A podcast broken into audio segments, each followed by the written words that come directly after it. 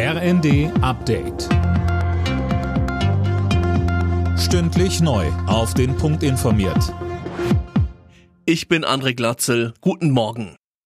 Immer mehr EU-Länder befürworten einen Importstopp für russisches Öl. Wie das ZDF berichtet, sind jetzt auch Ungarn, Österreich und die Slowakei dafür.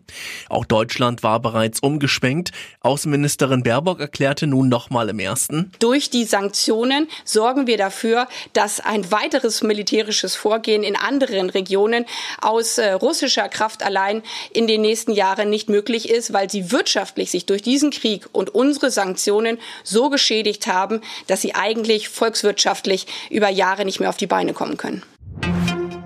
In der Ukraine sollen weitere Zivilisten aus dem Stahlwerk von Mariupol gerettet werden. Gestern konnten 100 Menschen in Sicherheit gebracht werden. Inzwischen steht das Gebiet aber wieder unter russischem Beschuss. Beschäftigte in Sozial- und Erziehungsdiensten sind in dieser Woche erneut zu bundesweiten Streiks aufgerufen. Die Gewerkschaft Verdi will damit den Druck auf die Arbeitgeber vor der nächsten Tarifverhandlungsrunde Mitte des Monats erhöhen. Heute streiken zunächst die Beschäftigten in der Sozialarbeit, am Mittwoch folgen Kitas und Ganztagsschulen, am Donnerstag die Behindertenhilfe.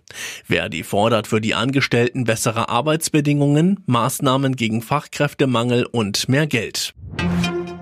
UN-Generalsekretär Guterres fordert die reichen Länder der Welt dazu auf, den Ärmeren beim Erreichen der Klimaziele zu helfen.